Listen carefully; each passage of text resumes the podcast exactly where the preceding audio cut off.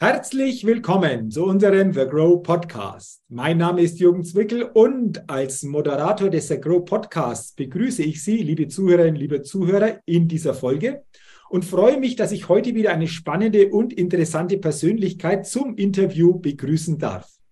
Ich freue mich sehr und begrüße ganz herzlich heute im The Grow Podcast Bernhard Huter. Lieber Bernhard, herzlich willkommen. Schön, dass du die Zeit nimmst und ich freue mich schon auf unser Gespräch. Ein herzliches Grüß Gott aus München, lieber Jürgen. Ein herzliches Grüß Gott aus München, Landeshauptstadt von Bayern. Ähm, da lohnt sich doch wirklich dann mal genauer noch hinzugucken, wie bist du nach München gekommen? Was magst du vor allen Dingen in München? Da wollen wir natürlich drüber sprechen.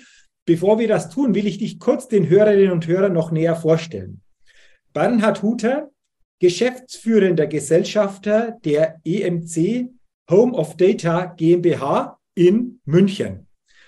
Was da genau dahinter steckt, wie es dazu gekommen ist, was du, was ihr genau macht, darüber wollen wir uns natürlich, wie schon gesagt, austauschen. Doch bevor wir das tun, lieber Bernhard, geht's zuerst in die Get-to-Know-Fragerunde. Fünf Fragen an dich und ich bin gespannt auf deine Antworten. Und wenn du soweit bist, lass uns mit der ersten Frage starten. Und los geht's. Und los geht's. Erste Frage. Frühaufsteher oder Nachteule? Also früh auf die, nein, Nachteule würde ich mal sagen mit Schlafabbrüchen. Okay, also diese Antwort gab es jetzt da noch nie. Deswegen frage ich nach, was bedeutet denn das äh, Nachteule mit Schlafabbrüchen? Also das, die, für die Schlafabbrüche gibt es zwei Dinge. Auf der einen Seite ähm, versuche ich meinen ja, langsam doch etwas älter werdenden Körper zumindest regelmäßig ein bisschen in Form zu halten. Und dazu muss ich in der Früh aufstehen. Ich hasse es am Anfang, ich liebe es danach, aber ich glaube, da geht es vielen relativ ähnlich. Und das Zweite ist natürlich, wir haben kleine Kinder daheim und da, glaube ich, brauche ich nichts weiter dazu sagen. Ja, ja das, also, haben naja. schon, das, haben schon, manche hier, Bernhard, in dieser ähm, Folge oder beziehungsweise bei dieser Frage entsprechend angesprochen. Aber eine Nachfrage noch. Ja. Was machst du genau, um dich in Form zu halten? Ähm, ich mache äh, einen leichten Kraftsport. Mhm. Ich habe ähm, in der Vergangenheit äh, eine etwas sportlichere Vergangenheit hinter mir und äh, die hat leider gute und schlechte Folgen. Die guten Folgen sind, dass man eigentlich an Bewegung gewöhnt ist. Die schlechten sind, dass man aber leider auch den Körper etwas kaputt macht dabei. Und äh, im zunehmenden Alter muss man dann versuchen, das zu erhalten, was noch da ist. Ähm, und von daher, ja, ich mache eigentlich bewusst ganz gezielten ähm, äh, Kraft- und Konditionssport, aber nicht wie junge Menschen, die da Bodybuilder machen. Nein, nein, ich versuche einfach nur, ähm, mich in Bewegung zu halten und meine Konstitu Konstitution zu erhalten. Okay, wie, wie, häufig machst du das dann in der Woche? Hm, jeden zweiten Tag, wenn okay. ich keine gute Ausrede dafür finde. wenn die Ausreden nicht zu stark sind, dann jeden zweiten Tag. Also, ähm, Nachteule mit Schlafabbrüchen. Ah, interessante Aussage, die merke ich mir zu dieser ersten Frage, beziehungsweise. Passt es bei dir vielleicht auch? Bitte? Passt es vielleicht bei dir auch? Nee, also äh, ja, ich starte morgen schon auch sehr, sehr häufig sportlich in den Tag, meistens so dreiviertel sechs, sechs. Ähm, Geht es für mich dann so momentan aufs Indoor-Bike, weil ich einfach sehr stark im Radsport, Ultracycling unterwegs bin, auch heute wieder. Und äh, das ist halt momentan bei dieser Jahreszeit einfach auch angesagt, möglichst in der Früh, manchmal auch so gegen den späteren Nachmittag, früheren Abend, aber meistens morgens. Also das ist so quasi meine Gewohnheit, mein Ritual, so in den Tag zu kommen. Weißt du, unsere Hörer, oder besser gesagt deine Hörer, die sehen ja dich nicht, aber du verrätst dich natürlich bei mir am Bildschirm, du schaust sportlich aus und du hast die obligatorische Sportuhr am Abend, deswegen. also von, dem her, von dem her, danke mal, wenn man gut beobachtet, sieht man das gleich. Also von ja. dem her, äh, sehr, sehr schön. Ja, also das ist schon für mich auch so ein Thema Sportbewegung, auch teilweise intensiver, gerade momentan, wenn es wieder gilt, sich auf etwas vorzubereiten, dann ist es natürlich ganz, ganz wichtig, so am Trainingsplan auch dran zu bleiben. Jo, wunderbar. Dann lass uns doch mal auf die zweite Frage schauen. Und die lautet, was ist dein Geheimtipp, um auf neue Ideen zu kommen? Jetzt wird es schon ein bisschen intellektueller, gell? ja, jetzt, äh, jetzt, jetzt, steigern wir uns. Ja, ja, ja, ja, ja, ist gut, ist gut. ähm, ja, also ähm, ich muss vielleicht dazu sagen, ich glaube, von alleine gesehen bin ich nicht der kreativste Mensch. Mhm. Ähm, aber mh, mm, jeder baut sich halt so seine Eselsbrücken. Das heißt, was ich mache, oder was mein Tipp ist, mit dem ich zumindest in der Vergangenheit immer ganz gut gefahren bin. Ich stelle mich manchmal einfach neben schlaue Menschen hin oder wenn es nicht direkt geht, dann beschäftige ich mich mit schlauen Menschen ähm, und versuche dann aus den Erfahrungen und aus den Werten, die diese Menschen formulieren können, dann für mich Inspiration abzuholen und die dann in meine Überlegungen und in meine Prinzipien, ich bin relativ prinzipienfester Mensch, und Strategien dann mit einzubauen. Also das heißt eindeutig, ich schaue mir andere Leute an, ich freue mich daran, mich mit anderen Leuten ähm, austauschen zu können, weil in der Regel ähm, gibt es da viel Schlaues. Ähm, und bei den weniger Schlauen muss man ja nicht hinhören. Äh, absolut. Äh, kannst du dich erinnern, hat wann so das letzte Mal aus einem Gespräch du zumindest den Ansatz für eine gute, eventuell neue Idee mitgenommen hast?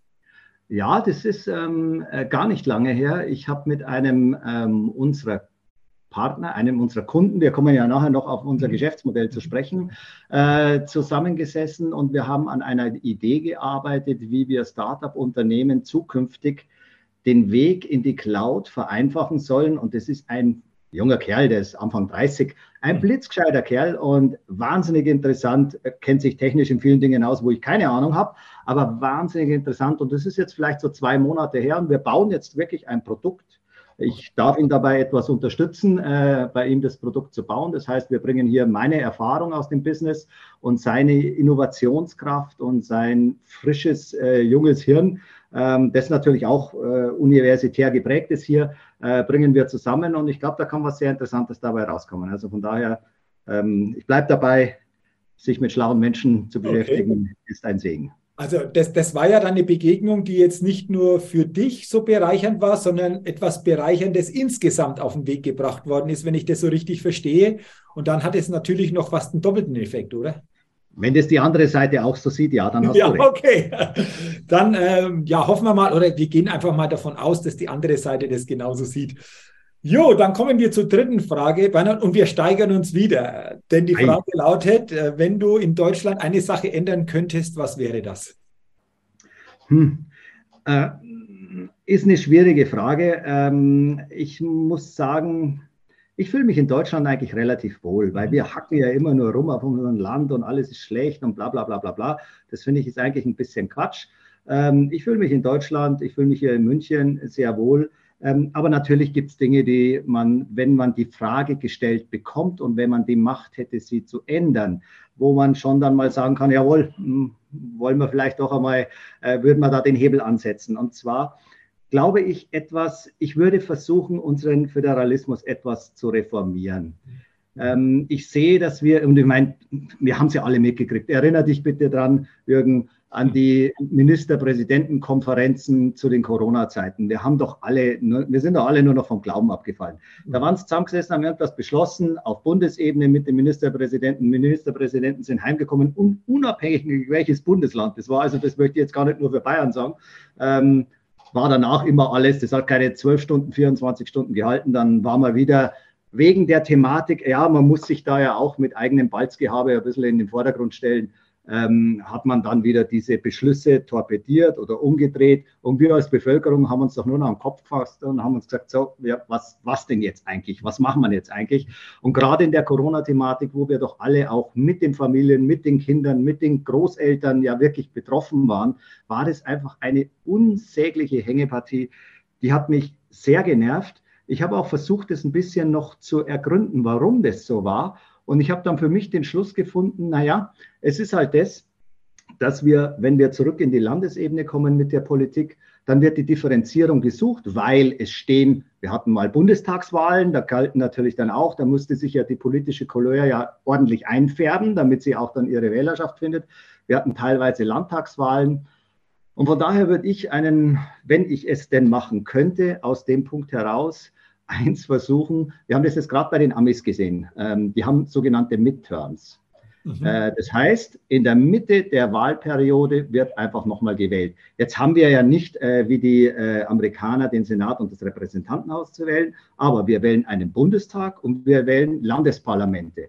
Wenn man zur Hälfte der Bundestagszeit der Legislaturperiode alle Bundesländer zeitgleich wählen lassen würde, dann hätten wir nicht permanenten Wahltag, wo permanent Profilneurosen ausgelebt werden, sondern wir hätten eine halbe Zeit, Da, da geht es dann auf die Bundestagswahl hin und die nächste halbe Zeit geht es dann auf die 16 Länder, äh, Länder, Landtage hin. Und dann glaube ich, hätten wir weniger dieses Profilneurosenproblem, das wir so manchmal in der Politik haben. Mhm.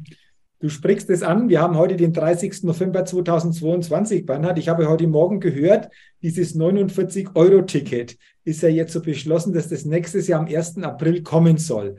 Aber was nicht sich äh, darauf zu einigen war, ist das Thema, wie gehen wir denn mit den Masken im öffentlichen Nahverkehr um? Die einen wollen es wirklich zeitnah jetzt schon beenden, die anderen erst später. Das ist ja genau wieder die Thematik, die du angesprochen hast. Jetzt heute an diesem aktuellen Beispiel wieder sehr, sehr gut einfach auch sichtbar geworden, oder?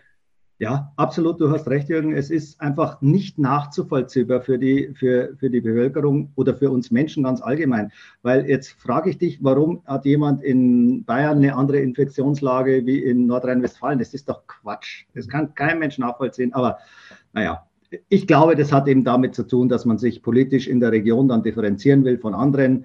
Äh, das sind wir Bayern auch manchmal wirklich kein Vorbild. Also da müssen wir uns schon auch manchmal besonders in den Vordergrund drehen äh, halte es nicht immer für gut. Ich fände da manchmal etwas mehr Zurückhaltung, würde uns ganz gut stehen. Wäre durchaus auch mal schön und angebracht. Ähm, also ja. danke mal für, für deine Antwort, für diesen Gedanken. Darüber gilt sicherlich mal nachzudenken, was das einfach auch bewirken könnte, beziehungsweise was da uns auch als Bürger dieses Landes ein Stück weit natürlich auch vereinfacht ähm, wäre. Aber okay, gucken wir mal, wie sich die Zukunft entwickelt. Dann sind wir bei der vierten Frage und die lautet, welches Start-up hat dich kürzlich begeistert? Da gibt es jetzt eine total subjektive Antwort von mir. Und zwar, ich bin gerade selber an einem Startup mit im Aufbau begriffen. Ähm, das Startup ähm, wird den Namen The Response, also Englisch, mhm. äh, äh, tragen. Das wird eine gemeinnützige GmbH. Mhm. Und ich habe mich da mit einigen Unternehmern zusammengetan.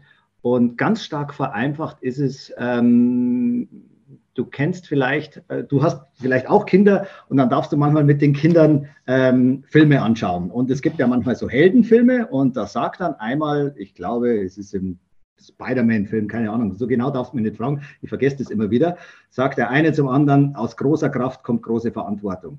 Und das ist aber eigentlich, das hat mir letztes Mal einer meiner Mitarbeiter erzählt, das ist aber eigentlich der Gedanke dahinter. Das heißt, was die Response GmbH machen soll, ist, dass sie eigentlich Unternehmer zusammenbringt und sagt, pass auf, was wir tun mit unserem unternehmerischen Handeln, erzeugt viel Gutes. Wir schaffen Arbeitsplätze, wir schaffen Wertschöpfung in der Gesellschaft, aber wir zahlen eigentlich manchmal nicht den Zins dafür, der fällig wäre, weil viel von dem, was wir tun, geht ja auch zu Lasten, zumindest in Teilen, auch der Umwelt.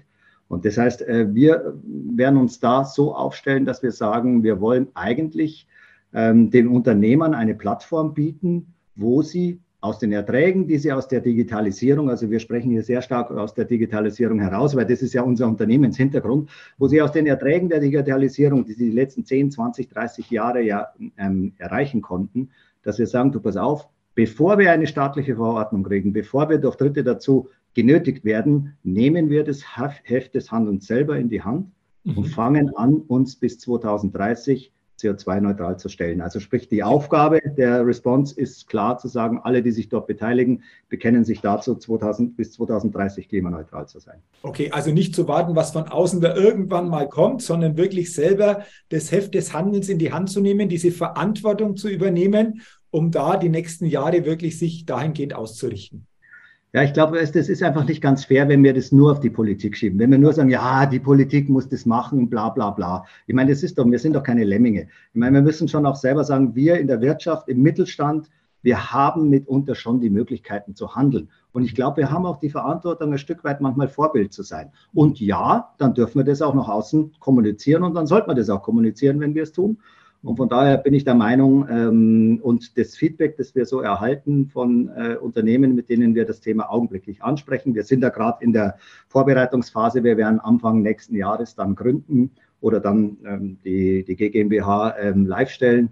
Ähm, Im Augenblick sind da noch die Vorbereitungen mit den Dienstleistern, die wir alle dazu brauchen. Das ist ja heute, es ist ja keine Dienstleistung, die es nicht schon gibt, weißt du. Ich meine, äh, Unternehmen, die sich mit Nachhaltigkeit beschäftigen, gibt es wie Sand am Meer. Äh, aber wir haben eben genau diesen äh, Unternehmensblickwinkel, äh, wollen wir da einnehmen auf den Mittelstand, auf die Unternehmer hin.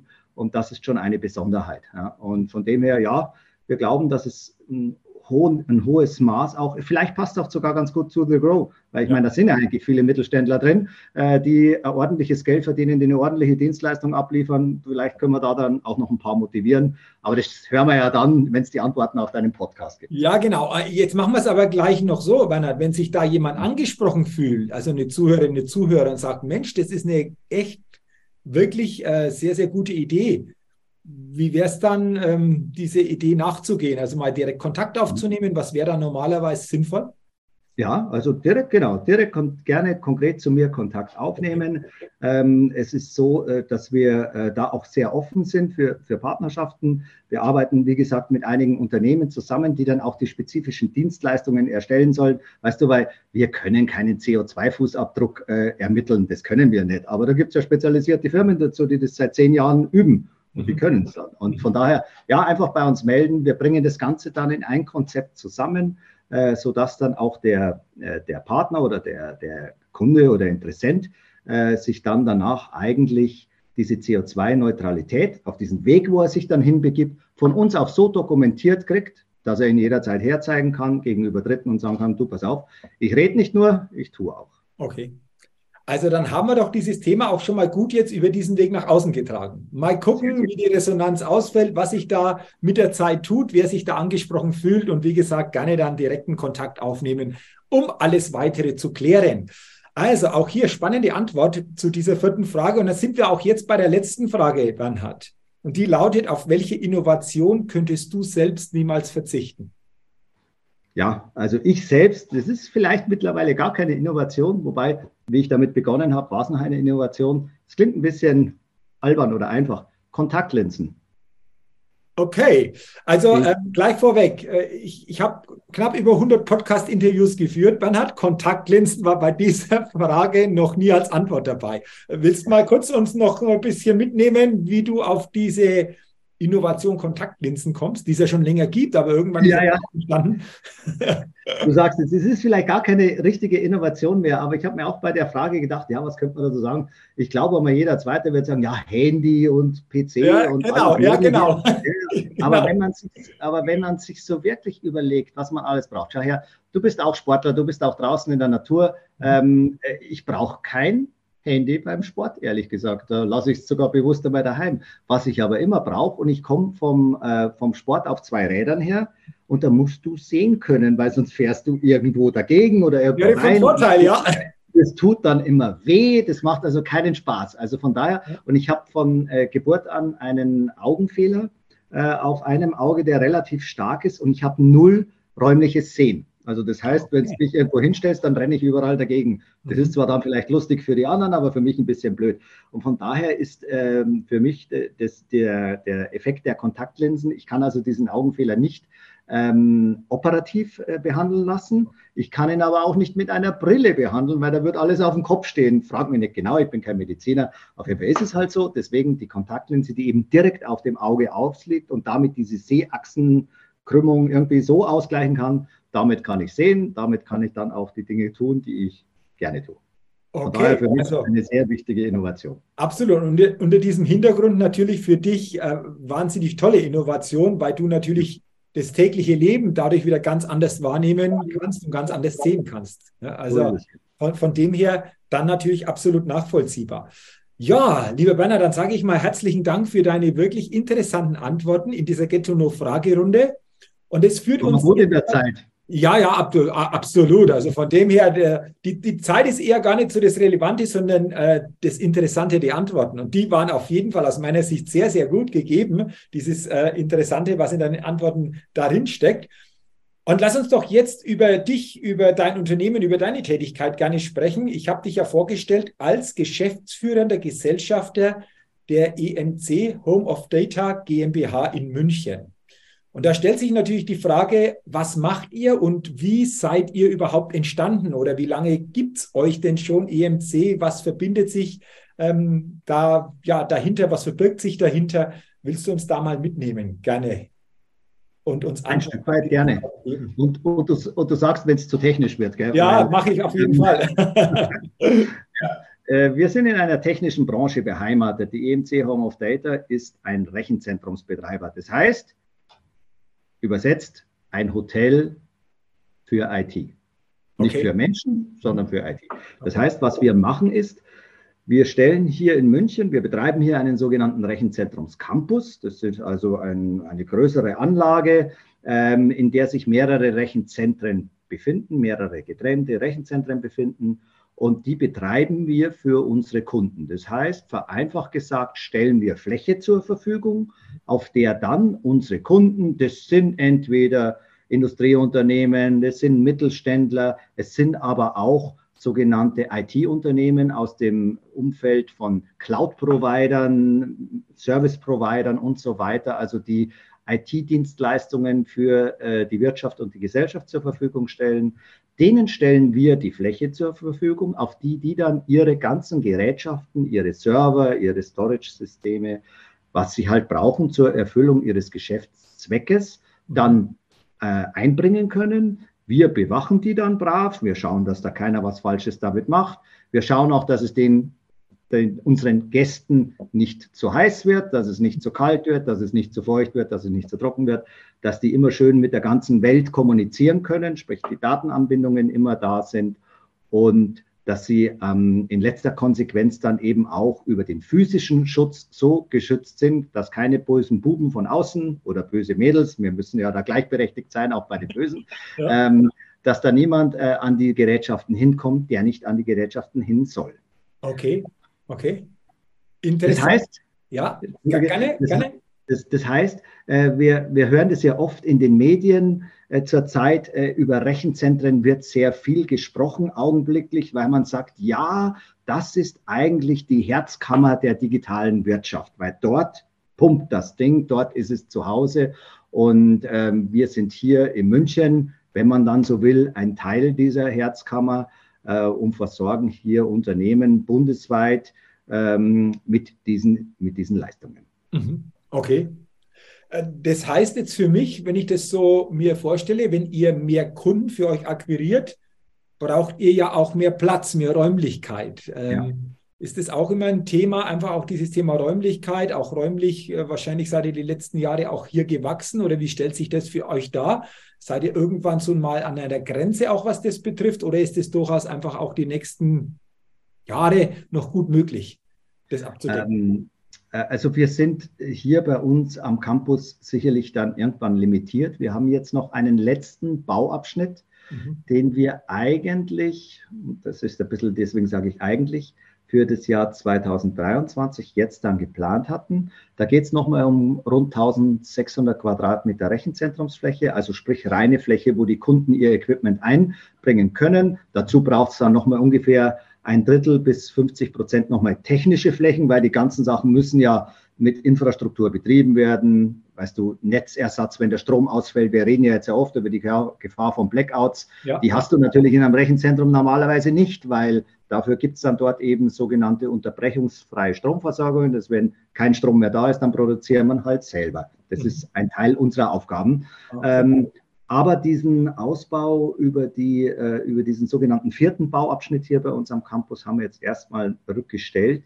Und das ist der Situation geschuldet, dass wir auf der einen Seite eine, doch eine gewisse Abhängigkeit ähm, von Produkten haben, die aus dem internationalen Bereich kommen, die also nicht mehr nur in Deutschland produziert werden. Und wenn du bauen willst und du kriegst die Produkte nicht, ich meine, das kann sich jeder vorstellen, wir sind Mittelständler ähm, so ein Invest wird sich rund bei 10 Millionen bewegen, den wir dort für den Ausbau brauchen. Und wenn ich den dann theoretisch wegen einem wegen einer kleinen Einheit, die augenblicklich einfach auf dem Weltmarkt nicht zu beschaffen ist, nicht wertstellen kann. Also sprich, wenn ich nicht beginnen kann, dann diese Flächen in den Markt hinein zu verkaufen und in Betrieb zu nehmen, dann wird es mir als Mittelständler irgendwann wahrscheinlich das Genick brechen. Mhm. Von daher müssen wir die Situation, die mit Corona angefangen hat, die sich über den äh, Ukraine-Krieg jetzt auch nochmal für uns zumindest verschlechtert und verschärft hat, ähm, müssen, dem müssen wir ein Stück weit Rechnung tragen und haben jetzt mal die Ausbaupläne erstmal gestoppt. Von daher ja, äh, vom Grundsatz her ähm, ist, ist das Thema Rechenzentrum, ist das Thema der Digitalisierung allgemein ja in der Wirtschaft ein großes Thema. Die Digitalisierung erfolgt dann auch oftmals hin zu deutschen äh, Anwendern, also sprich zu deutschen Rechenzentrumsbetreibern oder deutschen Service-Providern, Es geht natürlich auch viel ins Ausland. Du hast sicherlich die großen Cloud-Provider, Hyperscaler, ähm, die sind ja in aller Munde. Die fischen natürlich viel von dem deutschen europäischen Bedarf ab.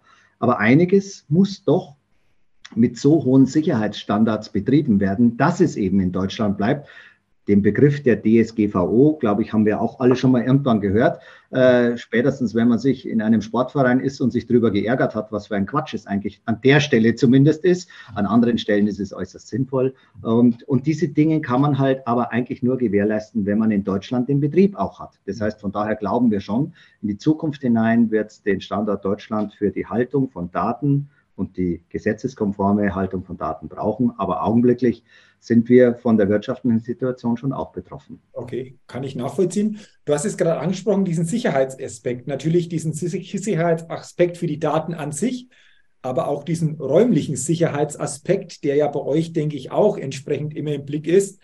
Ist es auch etwas, was immer sich natürlich auch hier bei euch wieder verändert, wo ihr bestimmte ja, Sicherheitsstandards wieder anpasst, wo ihr einfach auch das eine oder andere vielleicht auch an der Situation jetzt, die wir haben im, im Umfeld, du hast es angesprochen, Ukraine-Krieg, Energiethema, mhm. auch für euch da, was den Sicherheitsbereich betrifft, einfach auch mit reinspielt? Oder wie stellt sich das grundsätzlich dar?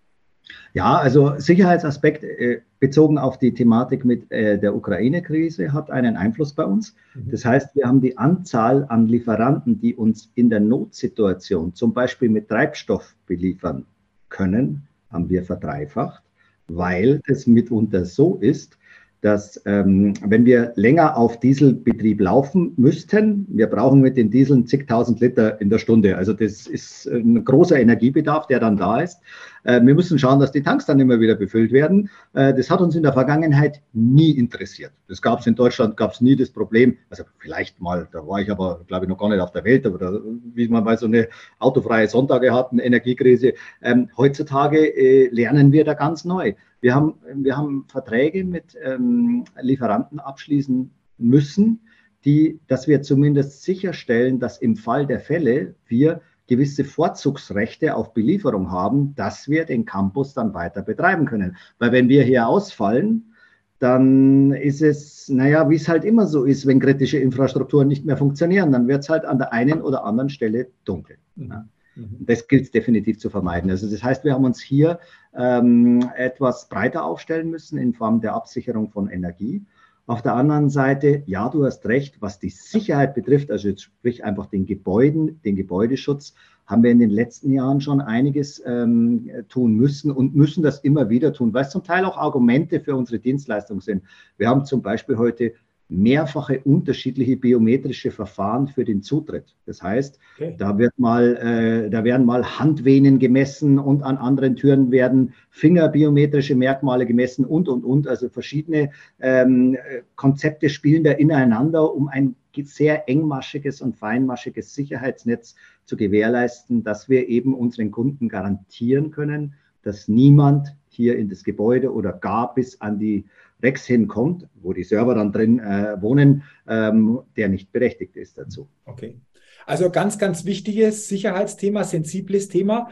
Würdest du ähm, sagen, Bernhard, zu, zum Thema Daten in unserem Jahrhundert, in unserem Jahrtausend, dass das ein ganz, ganz wertvolles Gut ist, vielleicht das Wertvollste, was, was entsprechend so momentan da ist. Äh, ich habe es ja die vergangenen Tage irgendwo auch wieder gelesen, so ein Datenklau, eventuell, zumindest ist es so berichtet worden bei WhatsApp. Äh, wie, wie würdest du das grundsätzlich sehen? Also wenn man sieht, welche Anstrengungen unternommen werden, um diese Daten mhm. misslich zu gebrauchen, dann muss man sagen, ja, es muss ein sehr hohes Gut mhm. sein. Ähm, du sagtest ja die Datenskandale, wo dann immer wieder Daten verkauft werden oder durch äh, Leaks irgendwo abfließen. Das ist sicherlich ein ganz großes Problem. Ähm, wobei ich auch sagen muss, ähm, das ist auch ein Problem, wo ich nicht die Hoffnung habe, dass wir ihm ganz Herr werden, weil wir haben zwei gegensätzliche Rechtsauffassungen. Wenn wir den amerikanischen äh, Bereich anschauen, den amerikanischen Raum anschauen, ähm, dann hat er einen sogenannten Cloud Act und der lässt sich eigentlich nicht mit unserer deutschen Auffassung, die wir in der DSGVO ja niedergelegt haben, verbinden. Das passt nicht zusammen. Mit vielen, was wir tun, sind wir eigentlich mit einem Fuß zumindest im Teillegalen. Über dieses Tool, über das wir gerade miteinander sprechen, da möchte ein Datenschutzspezialist vielleicht nicht gerne urteilen, ob das ganz so in Ordnung ist, was wir hier tun, weil du, also ich musste ein paar Mal klicken und bestätigen und ja, und ich bin mit dem und dem und dem einverstanden. Wir klicken ja überall drauf. Also ich genauso, ich weiß es ja gar nicht besser so. Aber definitiv ist das ein Tool, das, glaube ich, nicht in Deutschland gehostet wird. Mhm. Okay. Also ganz sensibles Thema, ganz, ganz spannendes Thema. Danke auch, dass du uns ähm, ja so mal hast teilhaben lassen an dem Ganzen. Ähm, du hast vorher gesagt, es gilt auch immer ständig dazu zu lernen. Angepasst natürlich wieder an neue Situationen, die entstehen. Wenn du zurückblickst, wann hat so auf dein Unternehmertum, auf deine Unternehmertätigkeit, was waren für dich in all den Jahren die, die wichtigsten Learnings. Wir haben ja auch hier ähm, Zuhörerinnen und Zuhörer, die aus der Startup-Szene kommen, die eventuell auch neu so den Schritt ins Unternehmertum einfach auch gehen. Was würdest du sagen, was sind deine wichtigsten Learnings aus den vielen Jahren Unternehmertum bisher gewesen? Mhm. Also, das sind ein paar Dinge auf der einen Seite. Also, wenn du jetzt mich fragst, ähm, äh, das passt jetzt vielleicht nicht so sehr auf, auf Startups hin, aber was für mich relativ wichtig ist, ist schon, dass ich akzeptiert habe über die Jahre hinweg, dass eigentlich, äh, wenn man sich ein Urteil bildet oder wenn ich mein Urteil bilde, dass ich manchmal schon darauf achten sollte, erst zu versuchen, wo kriege ich empirische Daten her über eine Situation. Danach dann natürlich auch äh, in, in, in Betracht nehme, was ist meine persönliche Erfahrung damit und als allerletztes dann nur auf Meinungen von irgendwo aus unserer, äh, aus unserer Blase, die eben uns digital jeden Tag entgegenschwimmt. Ich meine, wenn ich mir das mitunter anschaue, äh, da muss ich ganz klar sagen, da sehe ich brauche nur meine Kinder anschauen, wo deren Meinungsbildung entsteht, dann entsteht die oft aus digitalen Blasen heraus, mhm. ähm, in denen sie sich bewegen, wo ich sage, oh, Freunde, mh, hm, das ist ein bisschen schwierig. Also genau hinschauen wäre also so gesehen die Antwort und immer mehr als eine Quelle versuchen zu bedienen zur, zur Meinungsbildung. Das ist sicherlich einer der Dinge, die ich gelernt habe sich selber auch nicht als zu schlau empfinden. Das musste ich auch lernen. Ich dachte immer, ich bin besonders schlau. Ich habe es mittlerweile begriffen, ich bin nur durchschnittlich. Also von dem her, ja, das ist schon wichtig ähm, für mich, äh, dass ich da einfach damit auch mir die Offenheit erhalte, was wir eingangs auch sagten, mhm. eben immer wieder bewusst mich für andere Leute, für neue Dinge zu interessieren und nicht zu sagen, ach ja, da kommt jetzt jemand, der ist vielleicht 20 Jahre jünger als ich, deswegen ist er auch 20 Jahre dümmer als ich. Nein, er ist vielleicht in einigen Dingen 20 Jahre weniger erfahren, aber in anderen dafür ein ganzes Stück weiter. Und das ist schon etwas, was ich glaube, was ein, ein sehr wichtiger Aspekt ist, sich immer offen zu halten, sich immer interessiert zu halten. Ähm, dann kann nicht viel falsch gehen, glaube ich. Mhm. Ja, wun wunderbare Schlussgedanken. Ich glaube, das trifft auch für dieses Podcast-Interview zu wenn wir da offen reinhören, wenn wir uns interessieren für deine Antworten, da mal auch drüber nachdenken oder mal ein Stück weit Perspektiven verändern können, dann finde ich das immer wunderbar und äh, sage an dieser Stelle an dich nochmal herzlichen Dank für deine Zeit, für dieses spannende Gespräch, für deine wertvollen Antworten und dass du uns ein Stück weit an deinem Weg hast teilhaben lassen und du von deinen Erkenntnissen und Erfahrungen gerne das an die Hörerinnen und Hörer weitergegeben hast. Herzlichen Dank, lieber Bernhard, dafür. Lieber Jürgen, ich habe zu danken und es hat mir Spaß gemacht. Ja, hat mir auch sehr viel Freude gemacht und wie gesagt, weiterhin persönlich, beruflich alles, alles Gute und vor allen Dingen weiterhin eine gute Zeit. Und du bleibst schön sportlich. Werde ich machen, äh, achte ich darauf, genauso wie wir natürlich auch darauf achten, dass unsere Zuhörerinnen und Zuhörer hier im Sagro Podcast immer wieder spannende Persönlichkeiten im Interview erleben. Und äh, ich bedanke mich, liebe Zuhörerinnen, lieber Zuhörer, dass Sie heute in dieses Podcast-Interview hineingehört haben. Wünsche Ihnen, dass Sie viele gute Gedanken für sich mitnehmen können und freue mich natürlich, wenn Sie auch bei der nächsten Ausgabe des Agro Podcasts wieder mit dabei sind. Bis dahin auch Ihnen eine gute Zeit, Ihr Jürgen Zwickel.